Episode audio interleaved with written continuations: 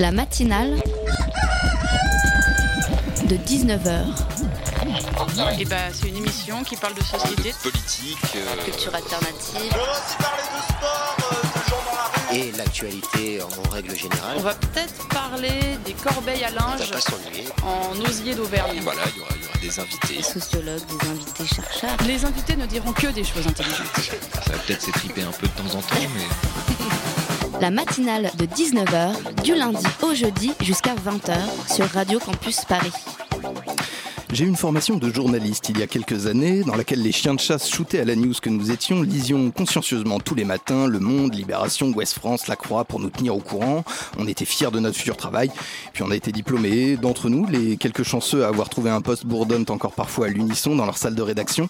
Et lorsque nous nous retrouvons tous autour d'une bière, on dissèque l'actualité et l'on se partage de petits secrets excitants qui ne sont pas encore sortis. Les autres sont au chômage. Tiens, voilà une information. Saviez-vous qu'un jeune sur cinq est au chômage aujourd'hui? C'est la catégorie de population la plus touchée par les journées vides. Un million de personnes. Et ça augmente constamment depuis 30 ans. Et quiconque a déjà eu appelé Pôle emploi a appris à développer une haine tenace de la musique d'attente, 46 minutes, j'ai personnellement chronométré, du mépris et de l'incompréhension qu'on nous oppose souvent lorsque nos entrailles nous écrient qu'il y aura encore un loyer à payer en retard et qu'on a épuisé toutes les solutions subsidiaires. Je me dois de vous traduire au plus proche le sentiment qu'on a lorsqu'un opérateur de Pôle emploi vous raccroche au nez, après 45 minutes d'attente et une petite minute de conversation, simplement parce qu'il n'a pas de réponse pour votre situation. Vous avez besoin d'argent, l'argent vous ne pensez qu'à ça, mais eux, eux ont égaré votre dossier à Rennes. Ça donne envie, ce qui m'arrive rarement, je vous l'avoue, de se jeter par la fenêtre. Ça brise, ça humilie. Heureusement pour nous, mes amis, Pôle emploi a la solution au chômage des jeunes, comme démontré brillamment en fin de semaine dernière avec, et vous comprendrez peut-être ici l'ampleur de ma détresse, des sessions de recrutement inspirées de l'émission de TF1 The Voice, comme nous l'apprennent nos confrères de Street Press. Des fauteuils rouges retournés dans lesquels siègent les recruteurs et un candidat debout au milieu de la salle, au milieu de la salle pardon, qui essaye tant qu'il peut d'avoir de l'argent pour payer un toit et de la nourriture. Pensez-y un instant, pensez à ce qui parcourt le cerveau d'une personne lorsqu'aucun fauteuil ne se retourne. Il n'y a plus de visage, plus de regard, rien que le mépris et l'humiliation. Indiquez-moi la barricade la plus proche, je vous prie. Tout cela me donne des envies d'essence et d'allumettes. Vous écoutez le 93.9 FM. La matinale de 19h, le magazine de Radio Campus Paris. Au programme de cette matinale de 19h, en première partie d'émission, les violences sexuelles comme stratégie de guerre. Notre invitée pour discuter de ce phénomène dans quelques instants, Céline Bardet, juriste experte sur les questions de crimes de guerre et de justice pénale internationale, fondatrice de l'ONG We Are Not Weapons of War. Nous ne sommes pas des armes de guerre. En deuxième partie d'émission, la Mania Podcast, qui semble fondre sur les oreilles de nos contemporains, et c'est une bonne chose.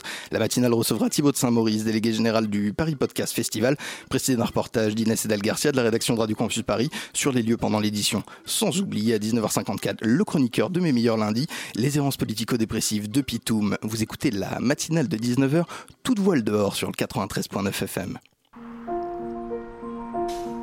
La première victime que j'avais soignée, ce n'était pas une femme qui est venue euh, accoucher, c'est une femme qui était violée à 500 mètres de, la location de l'hôpital. Non seulement elle a été violée, mais euh, on avait tiré dans son appareil génital qui était complètement déchiqueté. Elle est arrivée en saignant, donc sa vie était en danger. Et voilà, une histoire qui va commencer par un drame.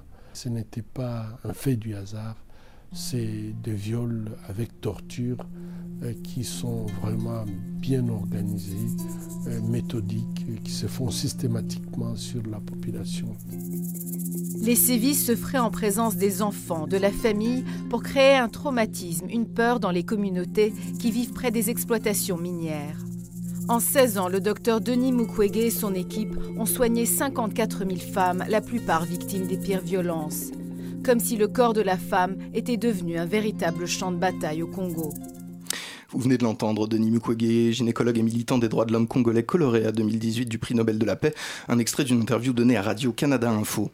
Je cite, pour commencer cet entretien, le rapport d'avril 2017 du secrétaire général des Nations Unies sur les violences sexuelles liées au conflit qui en établit une définition qui nous sera utile. L'expression violence sexuelle liée au conflit recouvre des actes tels que le viol, l'esclavage sexuel et la prostitution, la grossesse, l'avortement, la stérilisation et le mariage forcé, ainsi que toute autre forme de violence sexuelle de gravité comparable perpétrée contre des femmes, des hommes, des filles ou des garçons et ayant un lien direct ou indirect avec un conflit. Céline Bardet, vous êtes juriste de formation, experte sur les questions de crimes de guerre, de justice pénale internationale et de violence sexuelle dans les conflits. Vous avez fondé, je le rappelle, et présidé l'ONG We Are Not Weapons of War, qui milite pour la reconnaissance de l'enjeu public mondial qu'est le viol comme arme de guerre et qui accompagne les victimes, notamment en termes juridiques, mais aussi sur les questions d'accès aux soins médicaux, psychologiques et physiologiques. Bonsoir, bienvenue à la table de cette matinale. Bonsoir. À mes côtés, pour mener cet entretien, Gabriel Bayer. Quelle joie de vous revoir de la rédaction de Radio Campus Paris. Bonsoir, Gabriel. Pareillement, bonsoir. Vous soulignez, Céline Bardet, à travers votre ONG, que, je cite, aucun pôle fédérateur d'expertise et d'action entièrement consacré au viol de guerre n'existe à ce jour, à l'exception de votre ONG de la fondation euh, Mukwege, dont on parlera tout à l'heure. Pourquoi? Euh, pourquoi? Ben, C'est une bonne question. pourquoi? Parce que je pense que déjà on a mis beaucoup beaucoup de temps à comprendre que le viol hein, comme outil de guerre était vraiment euh, un enjeu pour la paix, quelque chose de, spécifique à étudier et à vraiment comprendre pour pouvoir y répondre de manière efficace. Donc je pense que c'est euh, la raison. Il y a beaucoup d'associations au niveau local hein, dans les pays qui travaillent sur ces questions-là, évidemment, mais il n'y a pas d'organisation à vocation globale uniquement dédiée sur ces questions excepté We Are Not Weapon of War et la Fondation Mukwege. On est pourtant dans un, un phénomène qui est euh, systémique. Pratiquement, mm. combien de pays actuellement, selon les estimations, utilisent le, viol comme arme de guerre? Alors moi je dis tout le temps en fait au moment où on parle, euh, il y a à peu près euh, je pense entre 19 et 20 pays où le viol est utilisé de manière systématique. après c'est une véritable question ça parce qu'il y a un problème de chiffres et en fait on n'a pas de chiffres parce qu'on n'a pas de véritables recherches sur cette question. Donc l'ampleur du viol dans les conflits, on ne la connaît pas euh, véritablement. Gabriel Bayard. Juste pour euh, rappel, actuellement, on parle beaucoup de la Libye. Quelle est euh, la situation là-bas? C'est quoi le contexte dans lequel ces viols de guerre ils sont perpétués? Alors, Pardon, peut-être un petit rappel. Vous avez commencé à vous y intéresser parce que vous avez été affecté à Tripoli. Vous avez conseillé après la révolution de 2011 le nouveau gouvernement en transition, ou le point moment. Le point vous ment Non. Euh, non, j'ai travaillé en fait avec le ministre de la Justice à ce moment-là, euh, Salah en 2012, qui euh, en fait j'ai contribué au développement d'une loi qui reconnaissait les viols de masse en Libye. C'est ça que j'ai fait parce qu'il m'avait contacté parce que moi j'avais créé cette loi en Bosnie avant. Donc très basiquement, en fait, c'est une loi qui reconnaît les victimes de viols comme victimes de crimes de guerre et qui crée une commission et qui permet une réparation. Euh, après, la Libye, euh, c'est un pays qui est un peu particulier, qui est assez singulier au regard de la violence sexuelle, puisque d'abord, il y a eu l'ère de Kadhafi. Euh, et on sait tous aujourd'hui que Kadhafi était quand même complètement. Enfin, assez fou, quoi, à plein le, Pas le chic type. Hein, non, là, c'était pas le chic type, mais surtout, il a, il a, en tout cas, il avait une manière d'utiliser la violence sexuelle, c'est-à-dire qu'il violait lui-même. Il y avait ces fameuses Amazones qui en fait étaient des femmes qui étaient euh, choisies, violées et ensuite euh, qui devenaient ses gardes du corps et qu'on a toujours regardé comme des kadhafistes auprès de lui, mais qui étaient juste des otages, euh, des esclaves de Kadhafi. Donc il y a eu toute cette période-là et puis après il y a la révolution de 2011. Donc en 2011, les premières personnes qui ont été violées sont les femmes en Libye parce que c'est d'abord elles qui se sont beaucoup mis debout dans les rues euh, pour protester, qu'on dirigeait un peu ces protestations. Et comme on l'entendait tout à l'heure, ce que dit Denis Mukwege, qui est très intrinsèque au viol de guerre, c'est que ces viols-là sont des viols avec extrême violence d'abord. Et en plus, souvent, ce sont quasiment tout le temps des viols publics. Donc, soit ce sont des viols dans la rue, en l'occurrence en Libye, c'était le cas pendant la révolution de 2011, soit ce sont des viols devant vos familles. Et la, troisième phase Libye, c'est pour ça que la Libye c'est un tout petit peu compliqué, c'est qu'à partir de 2014, euh, on s'est aperçu qu'il y, a un système mis en place au sein des prisons en Libye où les, viols, où les hommes pardon, sont violés. Et donc, ça me permet de rappeler post -Kadhafi, donc. Donc, ouais, ouais, là, on est post-Kadhafi. Kadhafi est assassiné en 2011. Il y a la révolution en Libye il y a une, un moment un peu de transition démocratique, qui est ce moment où il y a eu cette loi, etc. Et puis il faut comprendre qu'en 2014, la Libye est retombée dans le chaos. Ce fameux gouvernement qui n'a pas été soutenu pour des raisons que j'ignore euh, est parti. Et là, on, connaît tous aujourd'hui la situation en Libye qui est absolument... Il y a deux gouvernements aujourd'hui en Libye. Hein. Donc euh, le viol est devenu en Libye un outil de comment expliquer ça de, vengeance, de revanche entre les tribus parce que c'est un pays tribal. Et on vise les hommes parce qu'à chaque fois, le viol de guerre, il a un objectif. Donc encore une fois, on écoutait Denis Mukwege en République démocratique du Congo, il vise les femmes parce qu'elles représentent la fertilité au Congo.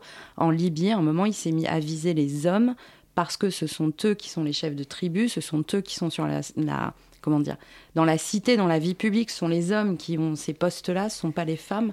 Donc en faisant ça, on souille complètement l'homme, on le détruit et il n'apparaît plus dans la vie publique parce que vous imaginez bien qu'un viol de femme, déjà, c'est absolument atroce. Le tabou est, énorme, mais ça change un petit peu. Mais alors, le viol des hommes, le tabou, il est euh, XXL, quoi. Ils ne peuvent pas en parler c'est extrêmement compliqué. Comment est-ce qu'on peut réussir à obtenir des données sur le, sur le sujet Est-ce qu'il y a des obstacles? Est-ce que c'est est -ce faisable? Est-ce qu'on peut quantifier pour commencer à y apporter euh, des, des, réponses le nombre de viols qu'on voit euh, dans, les, dans les exactions guerrières? Non, on peut le quantifier. Certains sont quantifiés. Euh, par exemple, sur, en Bosnie, au Rwanda, on a des chiffres. La Bosnie, c'est à peu près 50 000. Au Rwanda, je ne veux pas dire des je crois que c'est 200 000. C'est énorme. Au Rwanda, ça a été un outil de génocide, le viol. Hein. Donc c'est pour vous dire quand même c'est un, véritable mm. outil. Euh, maintenant, nous, on va lancer, là, on est en train de lancer, en fait, la première étude mondiale sur le viol de guerre. Et après, ben, comment on quantifie? Il faut aller, euh, il faut aller sur le terrain, il faut faire beaucoup de recherches. Et il faut, nous, en l'occurrence, sur notre Weapon of War, on travaille avec des relais locaux.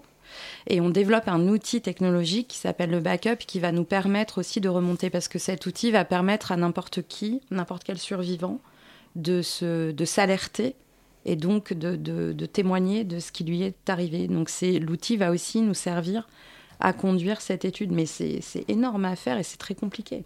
Parce que bien sûr, on n'arrive pas, vous imaginez bien que vous n'arrivez pas quelque part et vous dites, euh, voilà, ceux qui ont été le violés lèvent la main. Ça se passe pas comme ça. Comment est-ce que vous faites au quotidien? Oui, justement, ces témoignages, comment est-ce que vous faites pour les recueillir? Les gens, ils veulent bien témoigner, ils peuvent le faire? Alors, en fait, il y a plusieurs choses. Par exemple, j'entends beaucoup dire, voilà, le viol, c'est le cri étouffé, on, les victimes veulent pas parler. Déjà, euh, moi, je suis énormément sur le terrain. Je passe 70% de mon temps sur le terrain. J'ai fait plus de 50 pays. Je suis dans des zones de conflit, post-conflit. Les victimes, elles parlent. Donc c'est pas vrai de dire qu'elles parlent pas. Le problème, c'est qu'il leur faut un cadre pour parler. Il y a des problèmes de sécurité évidemment. Et, euh, et l'autre problème, c'est que souvent, quand elles parlent, elles ne sont pas crues tout de suite, elles ne sont pas prises en charge et il ne se passe rien pour elles. Donc une fois qu'elles l'ont dit, une fois, deux fois, parce que c'est un trauma énorme de raconter, encore une fois, il faut s'imaginer, c'est extrêmement violent. Il faut, il faut sortir de sa tête, euh, j'allais dire l'idée du viol de droit commun qui est déjà est absolument atroce c'est des viols par objet, c'est des viols publics, vraiment, c'est quelque chose d'atroce, il faut vraiment bien le comprendre. Et donc, après, et commandité, pas seulement, le... et pas seulement à l'initiative d'un seul homme.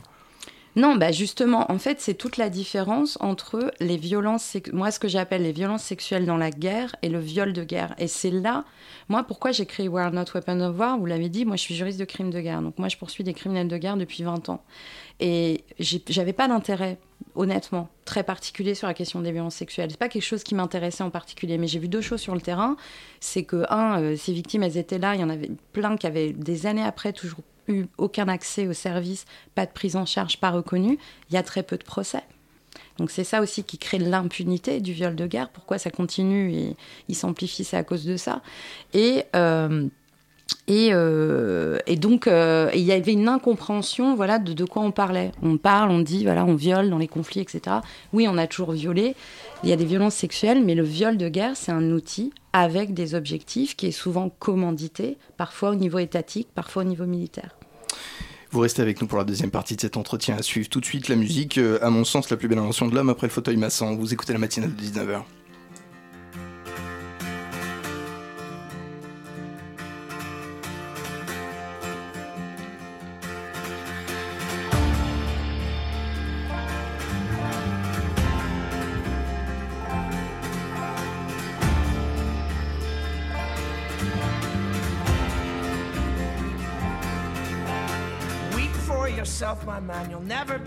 What is in your heart. Weep, little lion man, you're not as brave as you were at the start. Rate yourself and rake yourself, take all the courage you have left. And waste it on fixing all the problems that you made in your own head. But it was not your fault but mine and it was your heart on the line. I really fucked it up this time, didn't I, my dear? Didn't I, my?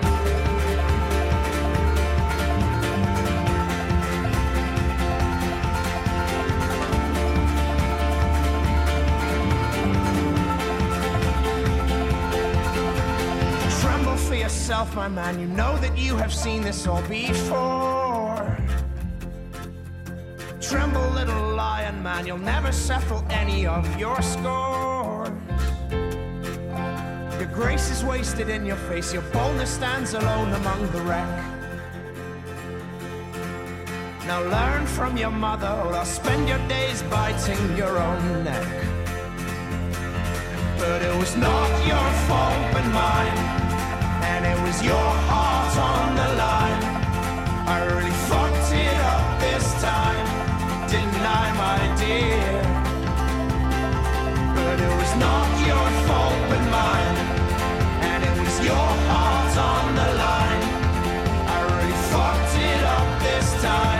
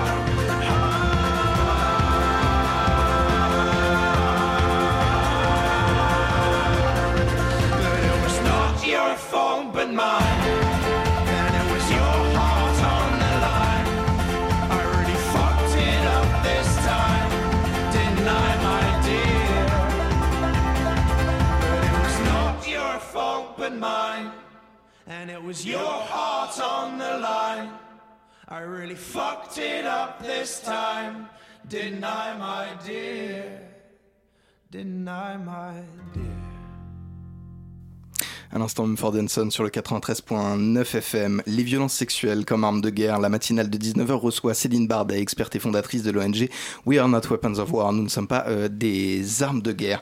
Euh, vous le disiez tout à l'heure, les femmes parlent à partir du moment où elles sont mises dans un contexte approprié, euh, mais rien n'arrive. Vous dénoncez particulièrement cette impunité judiciaire à laquelle font face les criminels de guerre sur le sujet. Pourquoi est-ce que c'est problématique? Alors d'abord, euh, l'impunité judiciaire, euh, c'est problématique parce que justement, c'est ce qui fait que cette arme, elle devient endémique parce qu'en gros, on craint rien, quoi. Euh, et, et ensuite, en fait, c'est interconnecté. La question des témoignages, c'est qu'effectivement, les victimes, elles parlent et que la plupart du temps, il se passe rien pour elles parce qu'on voilà, on les prend pas en considération, on leur donne pas les services appropriés, on les prend pas en charge, donc elles arrêtent de parler. Il y a un autre problème aussi euh, qui est particulièrement intéressant, par exemple aujourd'hui en Birmanie ou Bangladesh, où c'est-à-dire qu'il y a des moments, il y a des moments de crise et on le voit d'ailleurs en général pour l'humanitaire. Il y a des moments de crise. Donc il y a une espèce d'afflux de tout le monde, il n'y a aucune coordination, les Nations Unies, les journalistes, tout le monde arrive, tout le monde est à la recherche des victimes et du témoignage.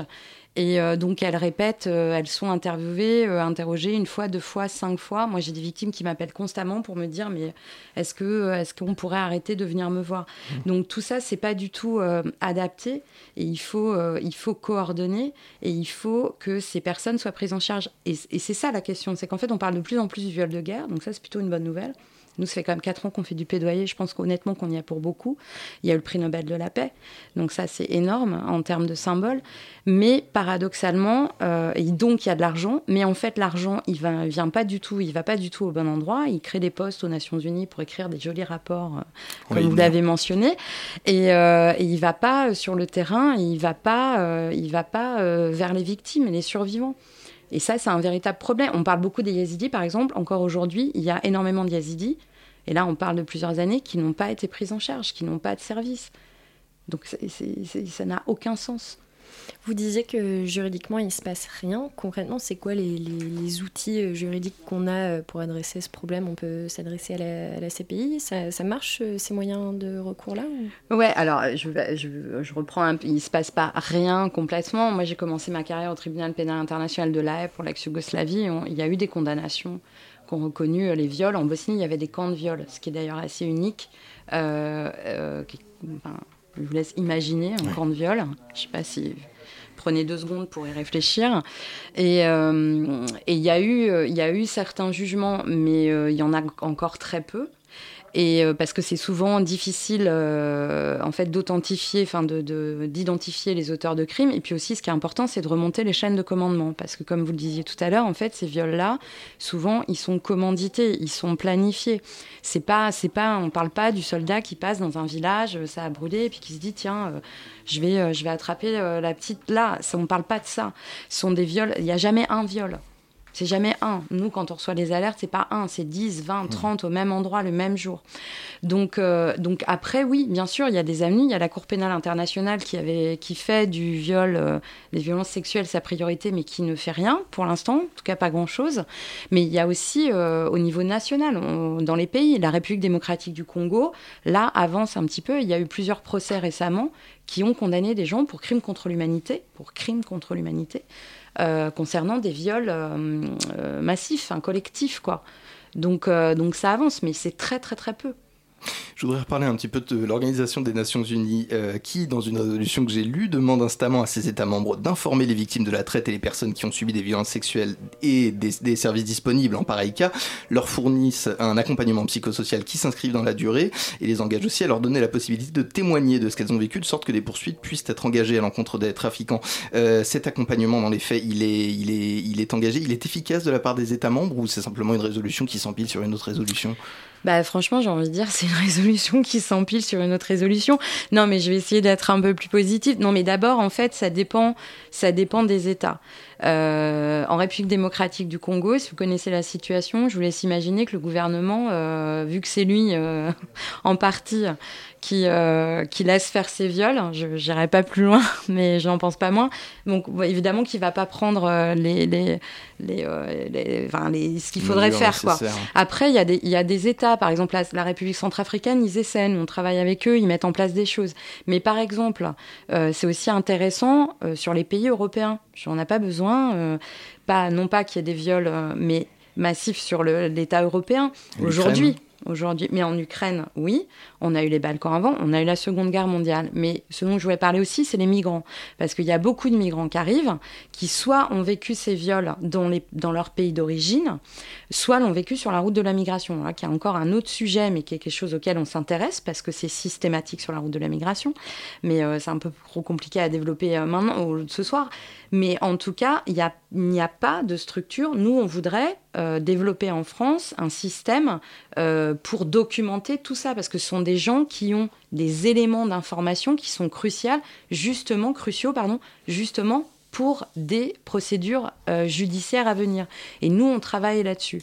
Et c'est pour ça que face aux institutions qui sont un peu... Euh, ancien monde et je ne, je ne fais pas du Macron ici euh, du tout. Hein, je le précise, hein, je m'en garde. Alors, je vous dis que je m'en garde totalement. Mais, euh, mais en revanche, euh, on voit qu'on arrivé un peu un bout, au bout d'un système mm. qui est trop bureaucratique, qui est trop. Donc, il faut, il faut y répondre autrement. Et We Are Not Weapon of War, en fait, nous, on est une ONG, mais nous, on fonctionne vraiment comme une start-up, mais non pas non plus que je, suis, je sois hashtag Startup Nation, mais vraiment en plus, je suis tellement loin de ça, vraiment.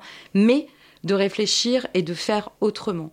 Et donc, nous, on utilise les nouvelles technologies pour nous permettre aussi, et pour permettre à ces survivants-là de pouvoir mettre leur témoignage quelque part et de les sécuriser et de les centraliser. Justement, vous parliez vous nous parliez de votre outil euh, backup. Euh, comment ça fonctionne concrètement? Alors le backup, en fait, il y a deux, j'allais dire, il y a deux faces. Euh, il, y a, une partie qui est une sous forme d'application, donc qui est comme une application, mais qui en réalité n'en est pas une, parce que c'est entièrement sécurisé. Elle s'ouvre sur votre téléphone ou votre tablette, ce que vous voulez, comme une application, mais au moment où vous la fermez, tout disparaît. Il n'y a aucun historique, etc. L'idée, c'est de sécuriser un maximum. Donc. Donc pour les survivants Donc ils peuvent s'alerter où qu'ils soient et nous on fonctionne avec des relais locaux. Donc la première chose qu'on fait, on reçoit l'alerte en temps réel et on fait venir les services. Elle a besoin d'un médecin et tout. Déjà on change de système parce qu'aussi on passe son temps à dire une des raisons pour lesquelles les victimes ne parlent pas non plus, c'est qu'on va leur dire oui mais alors il faut que vous alliez à la police, il faut que vous alliez voir un médecin, etc. Nous on dit il faut arrêter ça, nous on amène les services là où se trouve la personne.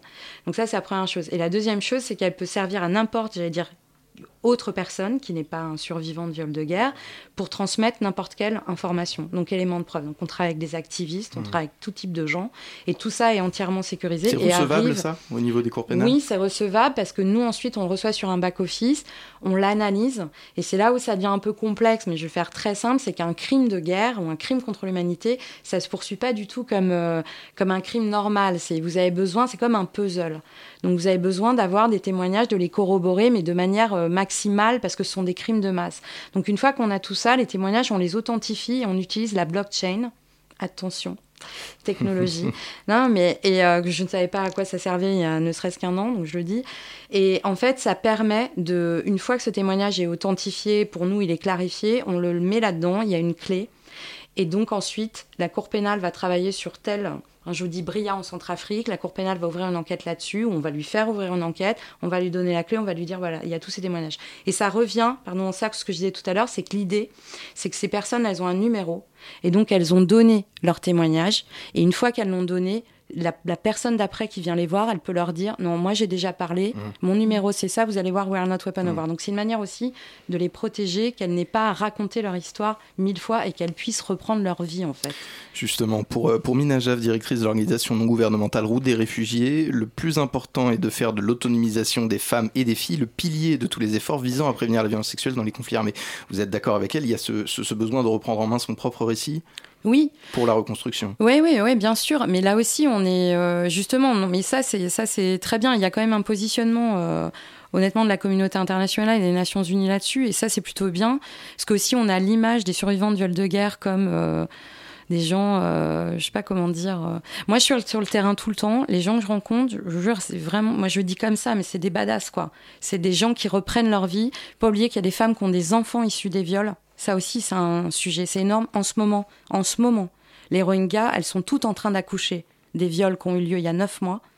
Et moi, je rencontre, là, si on parle des femmes, mais des hommes aussi, mais des femmes, mais qui sont juste des badass, qui veulent reprendre leur vie, qui ne veulent pas être définis par rapport à ce qui leur est arrivé. Donc c'est ça aussi qu'il faut faire. Il faut arrêter d'avoir une image comme ça. C'est comme si vous, vous cassez la jambe, et c'est pas comparable, mais en vrai, si. Mmh. Et qu'on vous parlait tout le temps. L'homme qui s'est cassé la jambe. Voilà ça ne viendrait pas à l'idée. Et ben là, c'est la même chose. Et c'est tout ça qu'il faut changer. Et c'est pour ça qu'il faut leur donner une voix à elles. Et elles veulent reprendre leur vie et elles le font. Et donc, moi, ce qui m'intéresse, c'est d'accompagner euh, euh, Solange qui veut devenir entrepreneur après, ou coiffeuse, ou je sais pas quoi, ou médecin, euh, plutôt que d'être là à pleurer sur son sort toute la journée, parce que c'est pas du tout ce qu'elle elle veut. Et elle demande pas la charité. Elle demande à ce qu'on reconnaisse ce qui lui est arrivé, d'avoir justice si elle le peut et de continuer sa vie.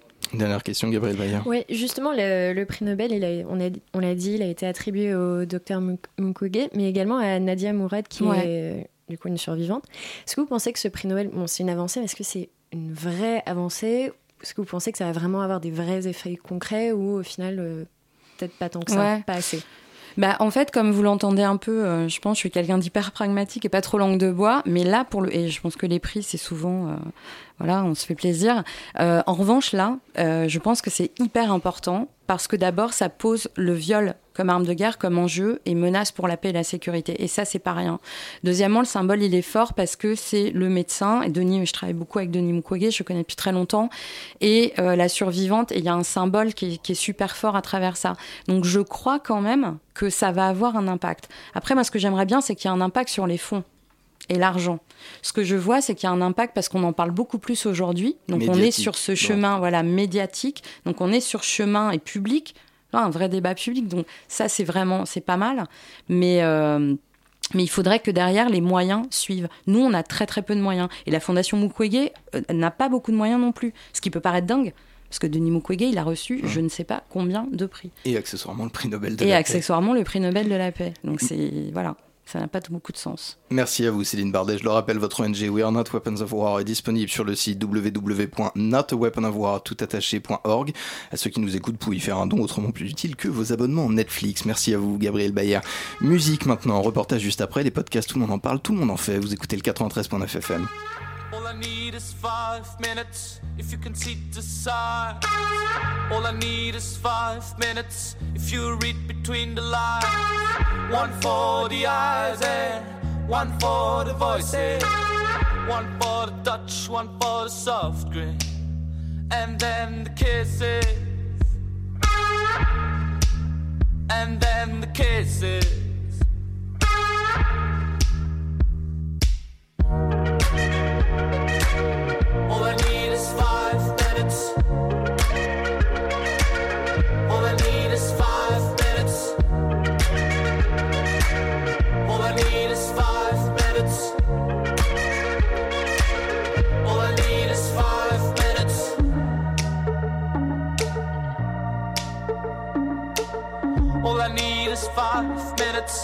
start the ignition. All I need is your look to hang my imagination. All I need is your view to picture your position. We could get away, ride horses, sail on the bay, drink from the sources, and then the kisses, following courses, and again kisses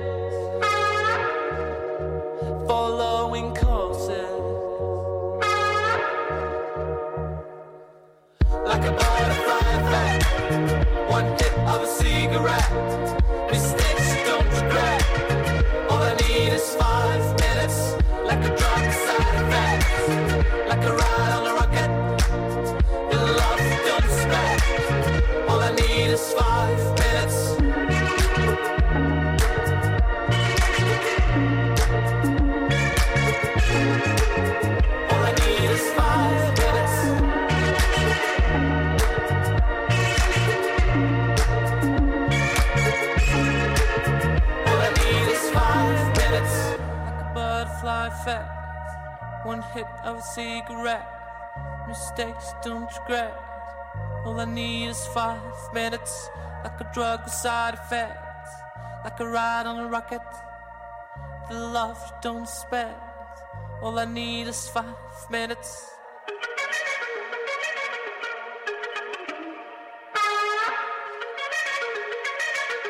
All I need is five minutes.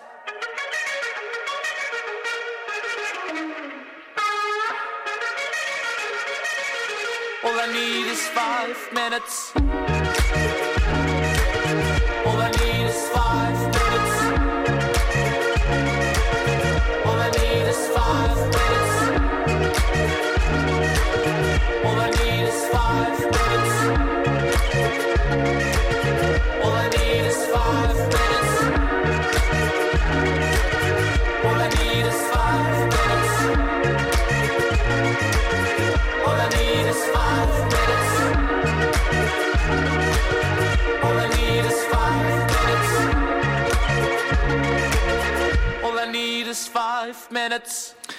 À l'instant, heure dont on déplore euh, la perte d'un des membres, 5 minutes. Il est 19h34 sur 93.9 FM. Tout de suite, le reportage de Radio Campus Paris.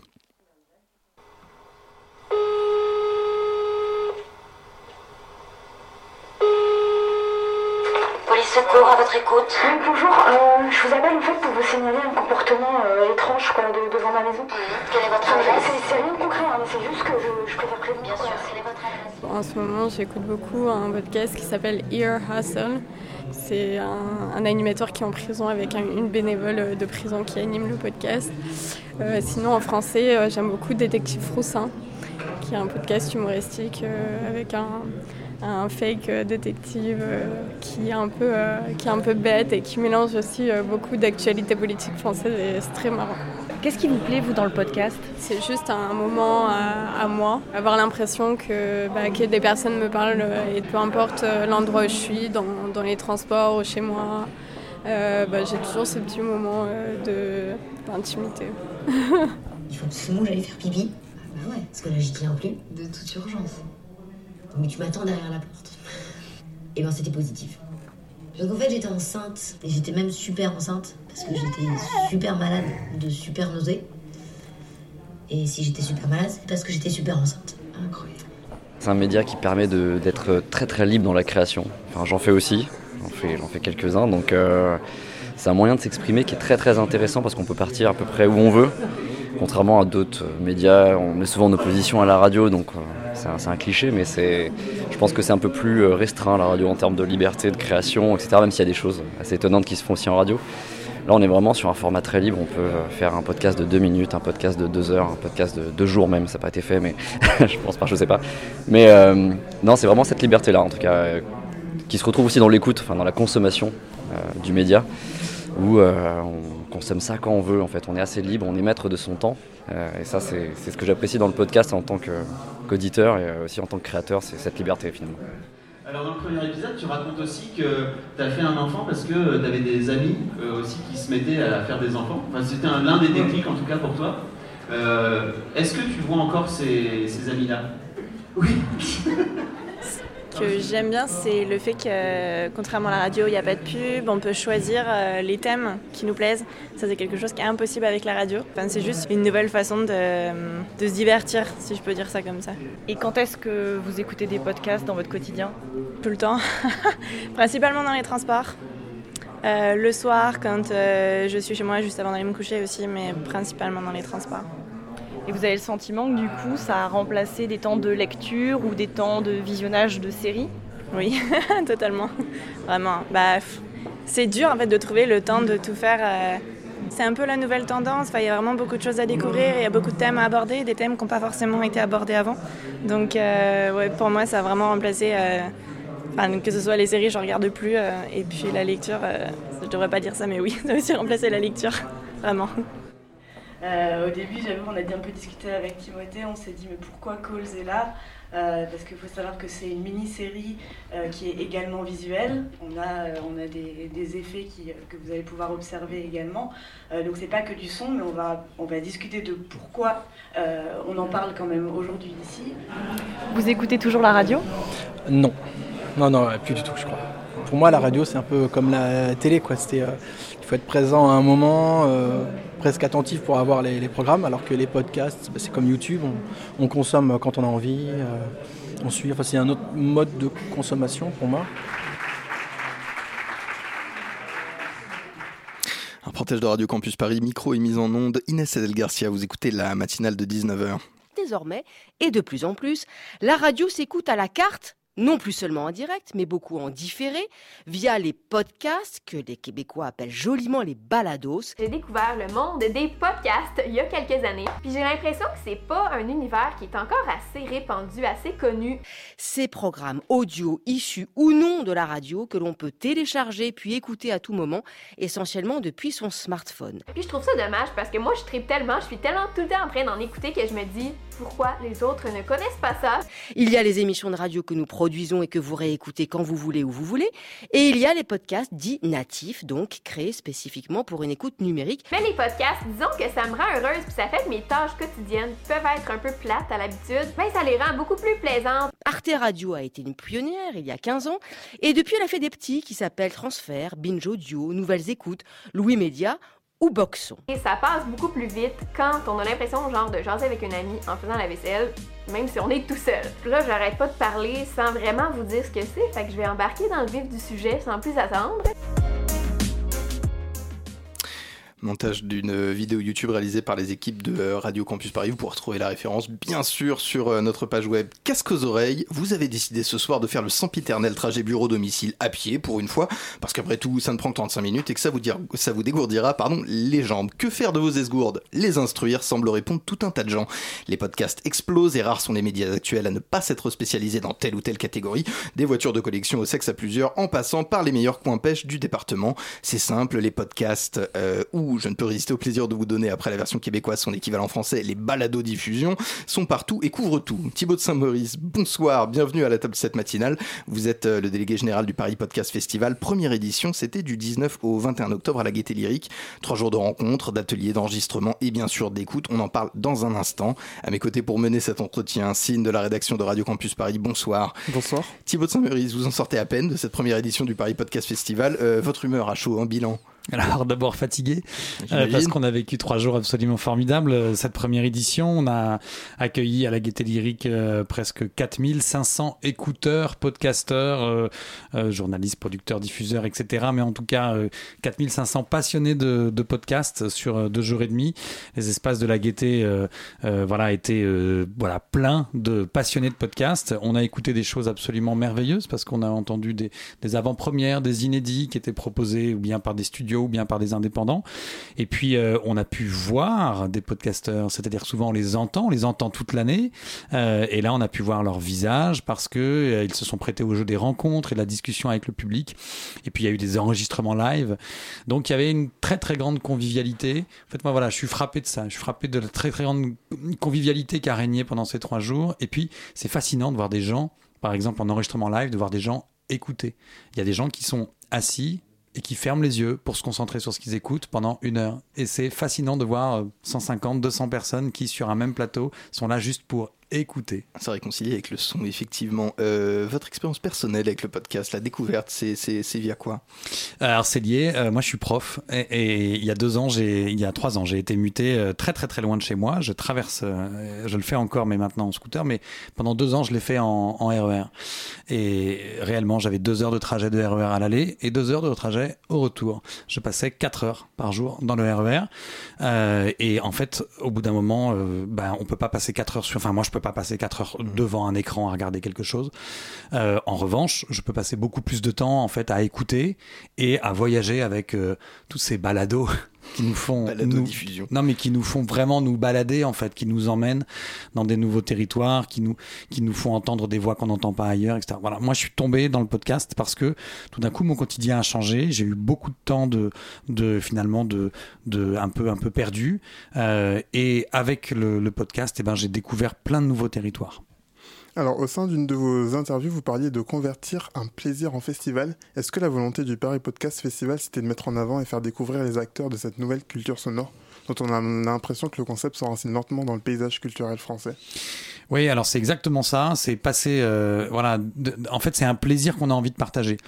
Moi, je suis pas particulièrement organisateur de festival, euh, c'est- mon premier, Euh, mais euh, en revanche, euh, il y a quelque chose qui est, voilà, que j'ai vite comme conviction, c'est de dire, je trouvais ça tellement bien, je me suis tellement plongé dans, dans, dans cette, dans cette nouvelle culture de l'écoute, je me suis tellement, j'ai tellement eu plaisir à découvrir ces, ces nouveaux auteurs, ces créateurs, ces gens de plein de talents euh, qui ont changé mon quotidien, qui l'ont enchanté, euh, que je me suis dit, il faut, euh, voilà, essayer de trouver une formule pour que euh, il y ait de plus en plus de public et que tous ces auteurs et créateurs soient reconnus comme tels aussi. Voilà, donc ça c'est effectivement une des ambitions du, du, du festival.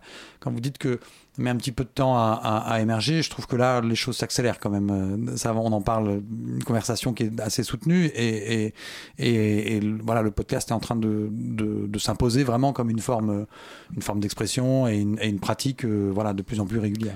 Alors, vraie question, c'est peut-être parce que je suis du métier, j'ai Mm. parfois l'impression qu'il y a plus de gens qui font des podcasts que de gens qui n'en écoutent. Est-ce qu'on a des chiffres sur euh, le sujet, sur euh, les auditeurs de podcasts en France? Alors, il n'y a pas de chiffres euh, qui sont, euh, qui sont chartés comme pour les autres médias, par Médiamétrie par exemple, ou par l'OJD Pas pour la encore presse. d'indices de. Non, parce de que c'est très compliqué puisque vous pouvez, en fait, ce qui est compliqué, c'est de trouver les, les, quelles sont les plateformes dont vous tenez compte, etc. Puisqu'on peut les écouter sur plusieurs plateformes, plusieurs applis, on peut les écouter directement à partir du flux des podcasteurs. Donc c'est très difficile de monter, enfin d'avoir une, une, sorte de, de, boîtier comme pour la télévision ou la radio qui permet de mesurer les audiences. Euh, Il y a un collectif de podcasteurs qui s'appelle Podcastéo, qui réunit plus de, euh, plus de 150 euh, podcasteurs et qui a mis au point une sorte d'algorithme qui permet de, de, calculer euh, des audiences estimées à partir en fait du, du nombre, enfin du classement iTunes, du classement sur d'autres plateformes et puis en le croisant avec la conversation sur les réseaux sociaux. C'est assez convaincant ce qu'ils sont en train de faire et euh, ils permettent de donner des chiffres qui sont euh, aussi euh, assez impressionnants. Quand vous dites qu'il y a parfois l'impression d'avoir plus de gens qui font des podcasts que d'auditeurs, honnêtement, euh, voilà, ce qu'on a vu ce week-end euh, à la Gaîté Lyrique, et c'est pour ça que c'est- 4500 voilà, personnes, je c'est le pour ça que rappelle. c'était important de faire un festival, c'est que tout d'un coup, il faut que le public prenne conscience qu'il est un public de podcast, et il faut que les podcasteurs prennent conscience qu'ils sont écoutés et qu'ils ont un public, euh, qu'il y a vraiment des gens de l'autre côté des casques, de l'autre côté des enceintes, qui les écoutent. Alors justement, j'ai eu l'occasion de m'entretenir avec un des lauréats, Adèle, membre de Radio Parleur récompensé du prix de la création sonore et musicale dans un podcast. Et selon lui, l'avenir du podcast est prometteur car il est à la portée de tous. Vous-même, vous parliez de nouvelles explorations de l'audio il y a quelques jours. Comment vous voyez l'avenir du podcast? Alors bah, d'abord euh, comme étant euh, un formidable territoire d'expression et de création parce que en réalité euh, euh, on n'a pas besoin de grand chose aujourd'hui euh, pour euh, proposer déjà des petites explorations, des petites créations, prendre la parole, s'emparer. Le son c'est très très léger. Je vais donner un tout petit exemple. Hier euh, j'ai rencontré une, une- une jeune fille qui a 16 ans euh, qui s'appelle Azili euh, qui est bretonne et qui est en première et qui, est venue le week-end à Paris pour ce festival, Paris Podcast Festival. Elle est venue avec son petit enregistreur et elle a un petit podcast déjà qui s'appelle À la découverte 2. Voilà, vous pouvez le trouver sur les plateformes. Et tous les 15 jours, elle, fait un petit épisode et elle est là avec son, enregistreur et en fait, elle porte déjà euh, un ensemble de, regards, elle se, forme, elle, explore. Euh, et, ça, je trouve ça formidable. Trouve qu'il y a une fraîcheur, il y a une jeunesse qui est formidable. Après, si on, va un peu plus loin, il y a d'autres exemples. Pendant le festival, on a vu des studios comme par exemple Nouvelles Écoutes ou comme Engel, euh, qui sont aujourd'hui des studios de création de, podcasts indépendants avec euh, une grosse production sonore, euh, ce qu'on appelle du, sound design très élaboré. On a, on a écouté des choses en son binaural par exemple, son 3D. Et, là aussi, du coup, c'est des blockbusters, enfin, avec une capacité à nous emporter dans des histoires absolument incroyables. Il y a beaucoup à faire, on en reparle dans quelques instants après une courte pause musicale sur le 93.9.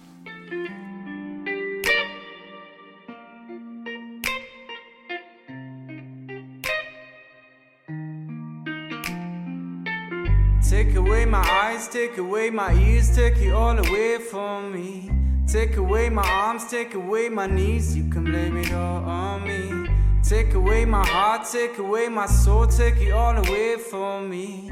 Take away my dreams, take away my goals, you can blame it all on me. I'm a mess and I will always be. Wanna stick around and see me drown? Oh, fuck, I'm about to lose it all. I'm a drunk and I will always be. Begging, baby, take my hand before I fall back down. Fuck, I'm about to lose it all. Oh, baby, won't you come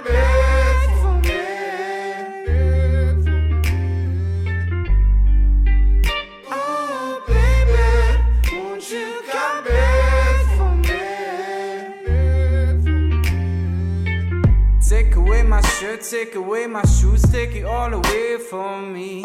Take away my guilt, take away my shame, you can blame it all on me. Take away my love, take away my hate, take it all away from me. Take away my fears, take away my faith, you can blame it all on me. I'm a mess and I will always be. Do you wanna stick around and see me drown? Oh, fuck, I'm about to lose it all. I'm a drunk and I will always take my hand before I fall back down. Fuck, I'm about to lose it all. Oh, baby, won't you come back for me? 19h49 à l'instant sur le 93.9, Denis Slide Leftovers. La matinale de 19h, le magazine de Radio Campus Paris. Du podcast En veux-tu en voilà, comme s'il en pleuvait avec nous à la table de cette matinale, Thibaut de Saint-Maurice, délégué général du premier festival de podcast en France, le euh, Paris Podcast Festival, qui s'est tenu ce week-end à la Gaieté Lyrique. Euh, on en parlait un petit peu de cet avenir du podcast. Est-ce que selon vous, ça peut rogner sur d'autres temps de divertissement, que ce soit euh, les séries, les sorties ciné, euh, parler à sa femme Est-ce que est-ce qu'on va tous s'enfermer sous nos écouteurs Ce qui serait fabuleux pour écouter des dizaines et des dizaines d'heures de podcast? Ouais, Enfin, il faut quand même continuer de parler aux gens qui partagent nos vies. Donc, c'est pas Euh, voilà, mais hum, non, l'histoire des pratiques culturelles, pour faire deux secondes de théorie, euh, enfin c'est pas moi qui le dis, c'est le ministère de la Culture dans ses enquêtes sur les pratiques culturelles des Français, donc quand même super référence. Pense à toi, Franck. Euh, voilà, euh, c'est qu'il il est rare qu'une pratique en remplace totalement une autre. C'est-à-dire, euh, les séries n'ont pas tué le cinéma, euh, voilà, le cinéma n'a pas tué la littérature. Ce qui est pourtant euh, annoncé à chaque fois. Voilà, la photographie a pas tué la peinture. Enfin, euh, voilà, on peut pas être dans une sorte de comme ça de succession et d'élimination de pratiques culturelles. Donc, non, je crois qu'au contraire, le podcast, il va élargir des nouveaux territoires de, de, de création et donc d'écoute. Un truc tout simple. En fait, moi, quand je cours, parce que ça m'arrive d'aller courir. Bon, Mais on le si- voit, on Non, le voit euh, tous, c'est- ça qui est un peu gênant, c'est qu'on le voit pas suffisamment. Mais en tout cas, quand je cours, je peux pas regarder une série en même temps. Euh, en revanche, je peux écouter euh, de la musique ou des podcasts. Voilà, quand je suis dans le RER ou dans le métro, ça capte pas toujours assez bien. Je peux pas toujours avoir. Et puis j'en ai marre de voir des écrans tout le temps, tout le temps. Et, et- et donc là, au moins, voilà, je peux fermer les yeux, je peux, je peux, je peux regarder un peu par la fenêtre et, en même temps continuer d'avoir de bonnes histoires dans les oreilles. Justement, en parlant d'avenir, plusieurs débats sur le financement et la monétisation du podcast natif ont eu lieu pendant le festival. Hervé Rony, directeur de la SCAM, Société civile des auteurs multimédia, expliquait notamment que pour rémunérer les podcasteurs, des accords avec des diffuseurs étaient nécessaires. Pour l'instant, il n'y en a qu'un seul avec Arte Radio, pour cause d'une économie du podcast très peu développée à ce jour? Comment vous, Thibaut de Saint-Maurice, envisagez l'avenir de ce système économique? Est-ce que vous pensez que c'est quelque chose de viable? Alors oui, je pense que c'est quelque chose de viable. Je pense que ça, c'était un truc très très intéressant et c'est aussi une des raisons pour lesquelles on a, on a essayé de monter ce festival.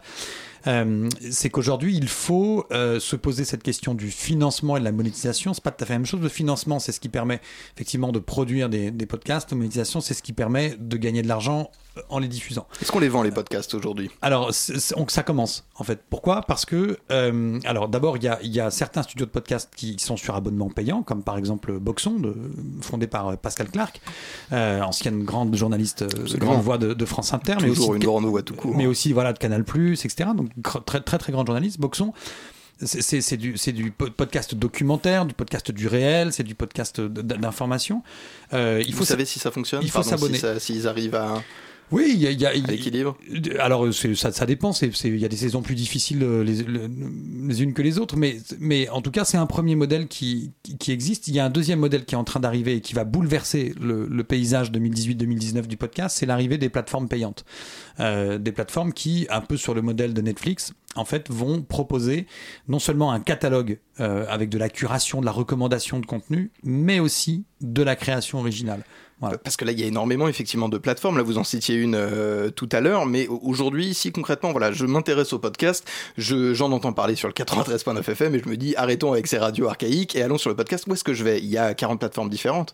Alors il y a beaucoup de. Alors il y a. en Quelle fait- est la principale en France? Euh, bah, en fait, les principales pour l'instant, c'est c'est des gens qui écoutent. euh, alors, à partir de, de ce qui est dans leur téléphone ou de leur tablette. Euh, et il y a aussi beaucoup de podcasts qui, figurez-vous, sont écoutés en fait sur YouTube, Mhm. euh, juste pour avoir le son, parce que c'est plus facile, le moteur de recherche de YouTube, les gens sont, sont habitués, etc. Euh, Il y a des applis, euh, euh, voilà, chaque opéra, enfin chaque iPhone ou, ou- Android, enfin Apple ou Android, il y, y a des applis un peu par défaut. Et puis après, il y a des applis dédiées. Il y a Ico Podcast, Podcast Addict, Pocket Cast, etc. Qui sont des applis qui ont toutes des interfaces un peu différentes et qui permettent d'aller d'a- d'a- d'avoir sa bibliothèque de podcasts.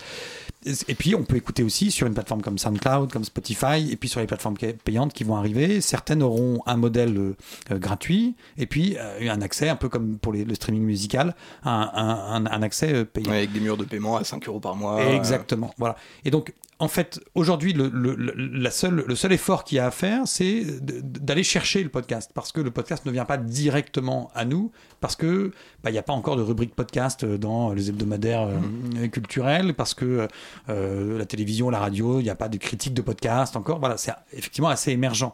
Mais rien que sur cette émergence et sur le bouche à oreille, euh, bah, on arrive à créer quand même des communautés assez fortes.